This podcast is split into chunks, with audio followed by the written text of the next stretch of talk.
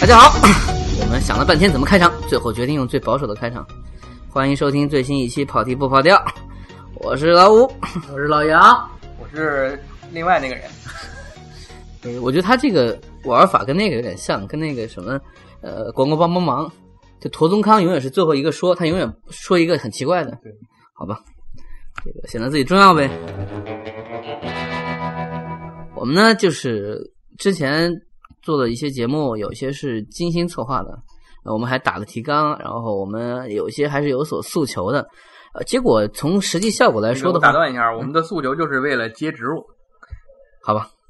有什么企业呢？有感兴趣的呢，请跟我们联系。如果不感兴趣的话，也建议跟我们聊一下，说不定就是万一接呢植？了 对对对对对， 后来我们发现有一个很正常的一个问题，就是说，往往你特别想做的特别好的那种，聊的特别有价值，特别有所谓那个观点碰撞，然后有什么争论，这是不可能的， 因为我们三个人的口味比较相近， 所以要硬吵呢，这个是有点太假了，对吧？这个以后可能会有新的嘉宾，有新的什么内容出来再说。目前我们将来来的态势就是三个打一个，嗯很好，然后你要打十个 嘛，算了，我我先们从一个开始打。那别弄泰森来就行啊。我欢迎女嘉宾啊，对，我们要女嘉宾，所以现在我们决定就是，现在更多处于说大家随便聊，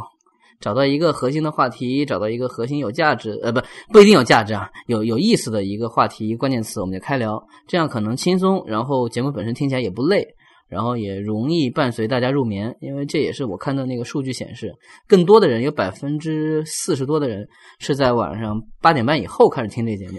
插播一句，得亏是音频节目，如果是视频节目，估计你就睡不着了。我们在吃东西，你就呃，这是这个报复社会的一种方式啊，就是 OK 这句话我会删掉的，放心，我已经不知道是接什么。 我们我们在吃蒸羊羔、蒸熊掌，然后呢，这期节目我们就想了一个最俗的话题，哎，我们来聊一下这个那些花儿，这是就是我们最喜欢的那些女演员，这有什么不能启齿的呢？就是，你需要一点高度嘛，就是就我那啊们最喜欢的那些女性的表演艺术家，高度这够个了吧啊这个有高度了高度可以够了了吧？可以了。那些我们曾经知道开过的花的名字吗？你要这样说吗？OK，植物这事儿接不住啊，这个没有植入就有植入呗，对也行。基于这个不怕暴露年纪，我觉得从两个方面聊，一个呢就是说，呃，你最喜欢的女演员没有原因，我们一说你就不喜怕欢，暴露年纪，我们就得从阮玲玉开始聊了。 那就算了吧，就是我以为要聊叶玉卿什么的呢。不是那个东西，光听音频没有用，哦，好吧，大家可以查一下这叶玉卿是谁啊。一方面我们聊一下我们觉得印象特别深刻的那些女演员，另外我们想聊一聊就是近年来对我们印象比较深刻的，我们觉得演技特别好，你毕竟是女演员，人家是有一个职业属性，咱们聊一下专业的事儿，对吧？这两方面，我们也可以喜欢没有演技的女演员。就我们从哪开始聊呢？就是说，不是说从最喜欢的，不是咱们这样，先那就暴露年纪呗，回忆回忆童年。第一个自己得真是觉得喜欢的女演员谁？张静初啊，我女神啊，奥黛丽·赫本，这这个是实话，就是莫名其妙的，你看到了这个罗马假日，对吧？然后就像很多人那样觉得啊，还挺漂亮，就就这样一个过程。我很不幸的，然后在不久之后，我在电视台又放了《永远》，就是赫本五十五六十岁的时候演的，我没认出来，然后一查，好伤心啊！那个时候第一次发现，呃，就是说所谓的美这个东西没有什么道理，就是你看那样一部电影，就《罗马假日》，然后觉得特别的有意思，然后那样一个公主啊、哦，这形象就印在脑海里。然后有人说啊，那个那个时候已经过去好多年的一个一个形象，有很多女的像那个发型嘛，赫本头，引起了一代潮流。呃，如果说到华语这一块呢，我自己回头想，那那肯定是港片，可能是邱淑贞，就是那个时候看一些赌片儿啊，一些动作片儿啊，包括一些我不承认看过的电影，然后那个你会发现一位女星她没有下巴，然后嘴唇特别厚，然后你跟舒淇比好多了。那是，它是整体你看起来特别舒服，你不会觉得哪个哪个地方特别夸张。那这样，你邱淑贞老师，你看过的第一部作品有印象吗？有印象的应该是那个《城市猎人》，啊，他演的是一个他非常不适合演的一个人物，呃，野上寒子或者雅子雅子。角色在漫画当中，我们之前聊过韩永良，他是一个很高冷的角色，但出于香港人就王晶拍的嘛整，体的喜剧氛围，就他不太在乎这些所谓设超级玛丽的定。衣服什么的，对就是我都印象中那个成龙演春丽，对春丽还有雪里小龙，他在里面他就是很酷嘛，就是就是一个女打手，但是我当时就觉得比王祖贤好看，就也出于一种就是比较关爱女二的一种对，心哎，态你。说那片子实际上这两个人应该掉一个儿就好了，是吧？但是你要是把话说到这个份儿上了，那我只能说我第一个喜欢的华语女演员就是王祖贤老师了。 小倩是吗？对，那《倩女幽魂》，你看后来那个大荧幕上，就是他不是那个那是哪年，他重新做过一次修复版，他他是跟着那个新版的那个《对倩女幽魂》重新，但是我我要说啊，这其实没有什么修复，我也去电影院看过，他基本上就重新把那个开头的那个颜色调了一下，对，中间基本都没有什么变化清，晰度调了一下，对别的没有变化。但你看你还是会觉得好。那是因为那几个颜值在那儿摆着，倒不是说那电影有多好对。我说实话，真的说你片子就是你有现在多看好，对，我我觉得片子其实也还那个粗糙的那也个也东西还行，你肯定现在还是会放大，我觉得。粗糙是这样，粗糙的问题是在于你能看出香港人很聪明，他用什么样的方法去做，人家没用特技，全都是土法炼钢，那个什么床单儿啊，一大舌头，你记得吧？嗯，就那些东西，嗯，以那种方式它剪出来以后，你不会觉得可笑，你就觉得就是糙，就是糙而已这。会儿片子快，嗯一快遮百丑，是吧？然后，包括人家那个那个所谓的那个音乐啊，什么都都挺好的。呃，我应该这么说吧，就是我们有幸呢碰上了就是港片儿最好的一代花瓶的演员，从诞生到勃发那一辈儿，你说起来其实都个顶个，全都是大花旦，关之琳，包括后来的就呆一点儿的李嘉欣、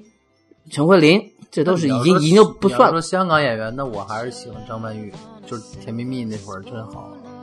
那还不是他年轻的时候，但是我觉得他年轻的时候胡闹、啊甜。蜜蜜已经是张曼玉，那就是中后期了。对对，他年轻的时候的片子我没觉得那么年轻的时候那些开心鬼的那些东西，对，觉得就是张曼玉是这样，反正就放在那张儿吧张曼玉是她年轻的时候，她演就是跟所有的香港女演员一样，她演大量的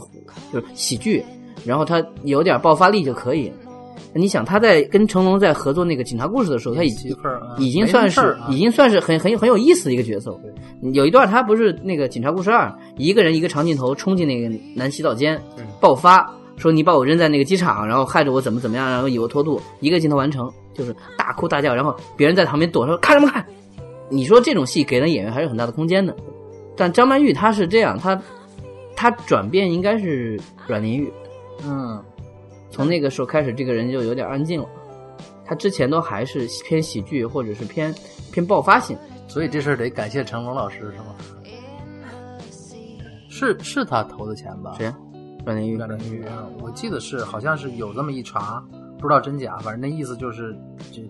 俩人不是挺好吗？然后就张曼玉就说我要演那个，成龙给投了钱，也不是给牵了线儿，我忘了，有这么一茬，好像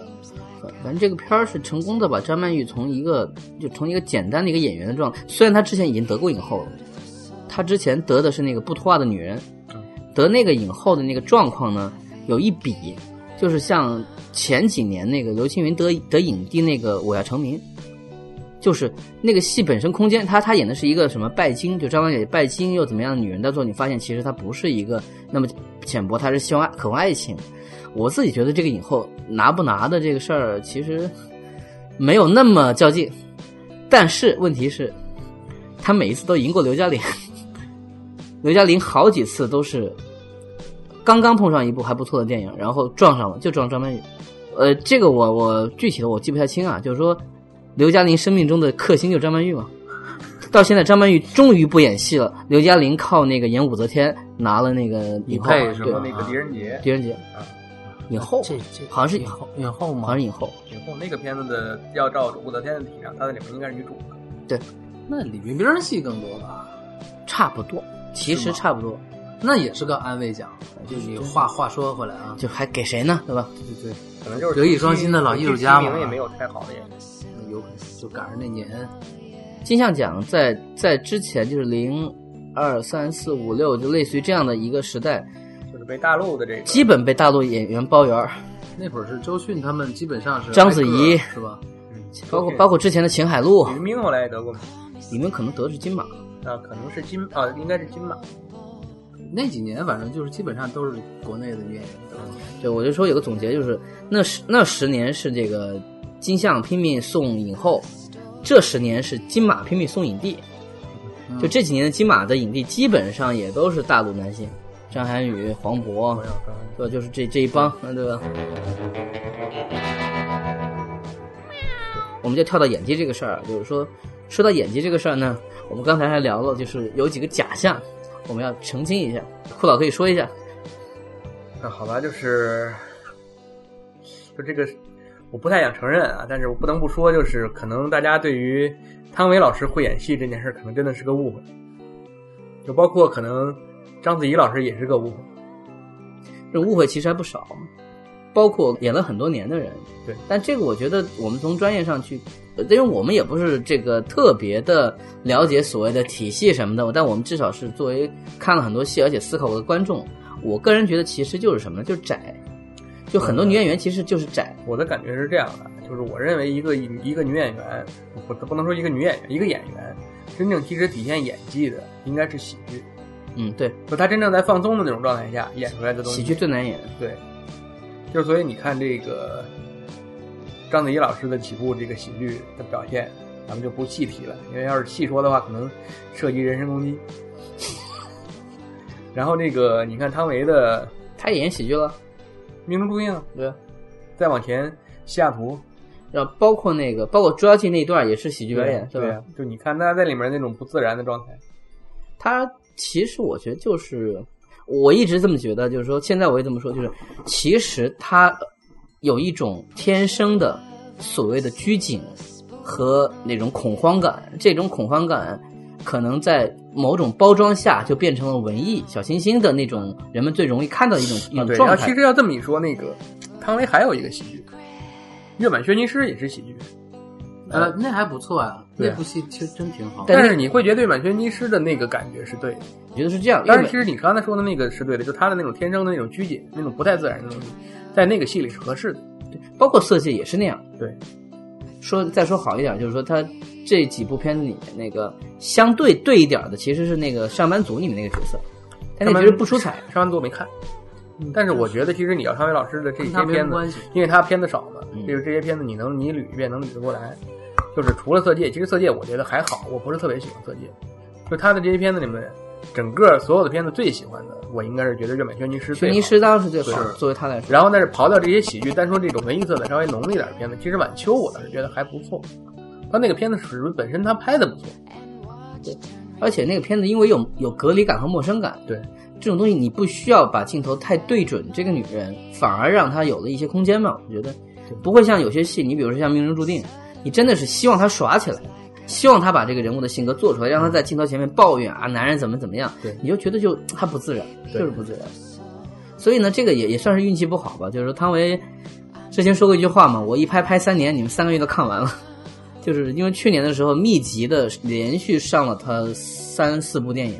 除了那客串的《捉妖记》之外，《命中注定》《三城记》都折了好像嗯对是吧？包括那挺个惨嗯的上班族都折了，上班族当然也角色不重了，就是这两部它都是女一，然后都卖的，包括在之前的黄金时代。呃，黄金时代是个很特别的一个存在，啊就是他从他决定要拍开始，这个片子就一直很受关注，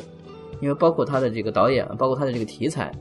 其实很少有人愿意投钱拍这样的电影，而且还投资那么高，它不是一个，我觉得它不是一个正常的对一个文艺片的一个体量，但是你就同样的说，阮玲玉在香港市场当年也不是一个常规的一个电影，那你至少就是说张曼玉的表现角色是大家认可的，或者说是其你实留下了很深的印象。我现在觉得是这样，其实你像这个黄金时代里面集合了那么多，应该算是能够以演技著称的演员，但是就是里面有一些单独的要提出来的东西咱不聊，就是他的整个他是一个非常平均的这个演员水平，而且你能够凑齐这一班人其实挺不容易的。可是我觉得这些人表现都不够好对，没有一个像就你除了这个片子本身的这种拍摄方式带给你的这种疏离感之外，就你在塑造角色的时候，你这些演员的水平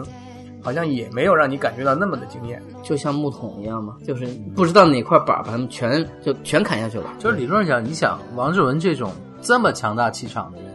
在那部戏里也是温吞而吞嗯且的里一个面还有一过些程非常奇怪的台词，是，当然，这个有可能跟剧本啊，包括导演的要求有关。啊说了人那都是王卓，呃，不是都是鲁迅的那个文文章里面的话，啊您不能这么干，啊这还 是还是嗯绕回来哎说这事是儿。对啊，你也说这是鲁迅文章里的话呀，对呀、那不是他人话呀。对呀、这个说回到汤唯本身啊，就是说，那么就是当时就兴起了一股，就是网上也不知道是哪些人或团体就开始讨论说汤唯到底有演技吗？就就黑的很厉害，就是我觉得又又有点过，就这件事儿其实不值得这么去讨论。呃，我自己认为就是说，呃，首先演员这个工作本身就是一个在在进步的工作，除了天才，对，就是他总是一步会比一步好，如果他努力去去适应。有的时候有运气，比如说，你说你一个承载量你只有十十吨的车，你一上来先是一百吨，那车就垮了。那么就是有的人可能刚好我刚好十吨，我拉的特别舒服。那么就刚好汤唯是一个什么情况呢？他之前的一些故事导致大家对他有一个过高的一个期待，就又很很好的一部作品，然后呢又很长时间没见这个人，他就是因为那些年歇着，然后，当然也不是主动歇着啊对，那就不说了，对就是反正憋了这么长时间以后出来的东西就变成这个样子。实际上中间那西雅图也还行，西雅图我个人是不太喜欢他的表演，我个人就非常能够西感受雅到西雅图他前半段儿他拼命的想演的让人觉得很讨厌的这种状态，让人很讨厌。你能看见演就演员自己都演的很生涩，到后面他平静下来，其实还好好多了。西雅图首先来说，第一点还是故事上有问题，嗯，是因为你故事有问题，然后你里面的这些角色又没有不是不是角色里面那些演员对这种不太适合的角色的设定，他又适应的没有那么舒服。然后这个戏呢，又一开始全在汤唯身上，对，因为吴秀波是藏着的，没错，像金燕玲和海清他们这些人，全都我只是给你东西，我不用负责的，我都给你个反应，全要汤唯这个角色，就是那个什么佳文佳佳这个角色去承担。那么一旦当这个演员的分寸感把握不清楚的时候，特别明显。对，那么如果你看的浅一点，你会说啊，这个人怎么这样？就是你从，就是如果很多观众就看这个角色本就是塑造身出，来的角色不可信嘛。那就是反差感，如果能干扰观众了，他可能会看得好一点。我是觉得，就是说，哎呀，这个女人怎么这样，很好讨厌。如果她能成功干扰到你，你可能也就过去了。可是你稍微多看一点，你会发现，其实这跟演员的表现有很大关系。他表现的不是很好，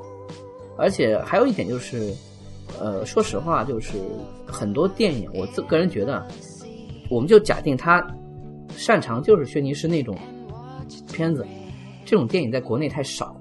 或者说这种片子有质量的这种项目，就不是那种呃很很低的，然后也不知道在说什么轩尼诗，言之无物的电影太少了。轩尼诗应该如果分类到它是一个生活小品，对应该这么讲。我觉得轩尼诗这事儿呢，还有一点，那就是因为导演的问题。对，你想，安西老师这单玩儿那几部都好看，《亲密》不好看，是吧？就就是这还是导演赋予了他更多的东西。但但让你看到了一些我不一样的我们是这么说，但轩尼诗最终你你看，比如说它的票房也不太好，它也没有什么奖项，但我觉得这在市场上其实是一个应该有自己地位的电影，就是它不是它就像一个杂志上的，突然你看到一篇小文章，它可能只有一两页，嗯你看完以后，你觉得它也不是鸡汤。它也不是什么这个这个很接地气的话，它就让你觉得哦，有有点感觉，一个小故事。对，这种东西，但说回来，就是说，当大家都在追求口味比较重，我跟你说重，我不是说特别的那种，比如说三十三天，就他一定要找到一个点，这个点要很厉害，里面的人说台词儿特别特别让你记得住。就大家都在追求这样的东西的时候就，一个故事里面，大家都在说段子，对你反而会觉得轩尼诗其实是很难得的。那么对，那么它的反面就会变成说，有些电影特别的不想讲故事，特别的在追求所谓感觉。呃，这也有一类导演在拍这种，可能就一百来万，有什么少女哪吒这种，就是嗯他、他追求的不是已经不是叙事了。那么其实但是可是很这难得，你像《少女哪吒》这种片子拍出来也很奇怪，我没看，它是一篇小说改的嘛，对，绿妖的小一说条，小说，然后它完全按照所谓的那套就视听语言嘛，它呃这个名字肯定是应该是来自于青少年哪吒那个那个思路吧，因为哪吒是一个重嗯生，所谓的这样一个意象。但是，首先这个片子受到关注的可能性就不大，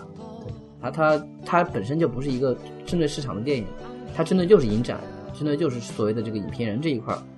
然后它，呃，我也没有看下去，它也不是一个针对叙事，它不是对普通观众说我想讲一个流畅的故事，它更多就是情绪，就是就做什么。那么，我个人是觉得在市场当中，只有故事完整、人物完整的这样的电影，反过来说才会给演员比较好的锻炼。而这样的电影作品其实本来就不是很多，哎，你就是就是有点跑题，虽然我跟你说，好呗嗯你。像《轩尼诗》这样的一作品，我忽然想到《三十六个故事》，嗯，我觉得那还挺好。对，其实它又也兼具了这种所谓叙事这个这个层面的对事儿，然后在情怀上，在文艺的那种，而且其实你如果真的聊它的故事结构的话，它也是一个嗯没没头没尾的东西对，但是它中间的那些段落、那些层次感，让你觉得对很舒服。对对对，他在讲，他在企图讲那些东西。对，美术也好，嗯各个方面都挺好。对，听说骆以军儿给给出了好多主意对，是吧？但是就是就现在这个问题嘛，就像这样的故事，就是也不卖。对也不卖那了。肯定，但是想这一点也挺奇怪的，就是你看咱们现在看到的好多台湾的东西，你会都就是它虽然也有一些水平很一般的东西，但是大多数咱们会都会觉得还不错。但是你想台湾的电影市场，它肯定不如国内市场，但是台湾的电影市场就可以容得下这些东西。你包括从奖项，包括从有的这个那我没做过这个功课，这个片子在台湾是不是也不会火呀？也基本上就属于呃，我不是很清楚，但他应该大致属于就是说我先拿到辅导金，有一点点那个啊嗯支持，不赔对是吗？然后我再稍微的找一点儿那个明星或者什么就资源，是靠就演只能员这、样靠这个导演或者其他的这个制作方的人脉，因为我们能看得出，就是不管具体质量如何，台湾电影一直在试图产出那些偏剧情一点儿，它不是很商业，嗯它试图有一个阐释。有时候你撞到了，你像《海角七号》，嗯撞到某个点，对它其实讲的就是一个所谓励志嘛，一个地方的一群人想对做点事儿，呃这它肯定不是文艺片。然后，然后呢？但只是因为台湾电影的具体的工业的那个那个气氛，它大部分的剧情片都像它偏着一它的种文风艺格对偏这种对你包括那些年什么的，都是那种玩法，对是吧？对呃其实去年还是前年有一部电影，就是郭采洁和戴丽人演的那个《夏天的秘密》。对《夏天的秘密》，然后他的那个寒蝉什么嗯应该更正一下，是不能说的夏天。他其实他关注的是所谓的这个校园的这个性骚扰。对，他其实有有他自己，而且我能感觉到他不是在消费，他真的在试图表现这个这个题材当中这个题材人能够容纳的一些东西，而且明星愿意去演。你我们现在聊的不是女明星啊，都是女性电影，对啊，因为我们要聊的是女演员在这个电影当中所占的地位嘛。也挺好。对，不是因为确实有这样一个工业情况，就是说，如果说在正常的电影当中，我们能够看到女性有足够表现的，一定不是那些女性本来在这个电影当中就可有可无的一些一些电影，因为所有比如说所谓那种大片儿，都会有一个女打手啊，或者什么一个女神啊，都是符号嘛。但是它会有女性角色就，你看完以后，你也不会有什么很大的这个这个这个记忆，而且这样的女其实要求也不低，她要你摆拍的那个素质很高，你化完妆以后那个样子好看，这也不是说谁都能来的，这个这个也是，也所以就是我说的那个意思，就是 Angelababy 老师其实真的是一个很称职的花瓶。合适啊，对放在哪儿都挺挺好的。就是就是说现在这样的花瓶其实太少了，对是不是说呃应该说所有人都要演戏演特别好。然后我们现在在录录的节目的时候，我们面前刷着那个乐视的屏保，出现了那个《芈月传》的， 就是这都是我们不是要具体要针对谁啊，就是有时候你会发现，你有没有演技，好像只是在于你在这个行业里面是不是撑得够久，好像你撑到一个程度，你把你的同类磨下去了，熬下去了，你你就可能能得到更好的一些评价，好像有这样一个现象。我不是说具体说谁啊，而且但问题是什么呢？你敢举个例子吗？杨幂最近还是有进步的，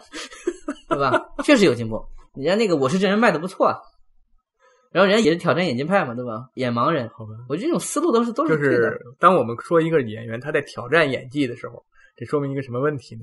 那就是没演技呗，这还用聊吗？ 杨幂老师，你不能要求她别的，是吧？人长那么有味道，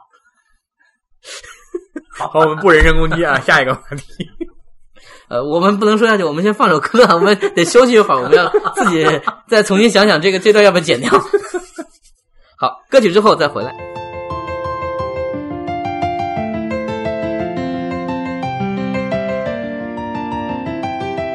Oh, my love is like red, red rose that slowly sprung in June.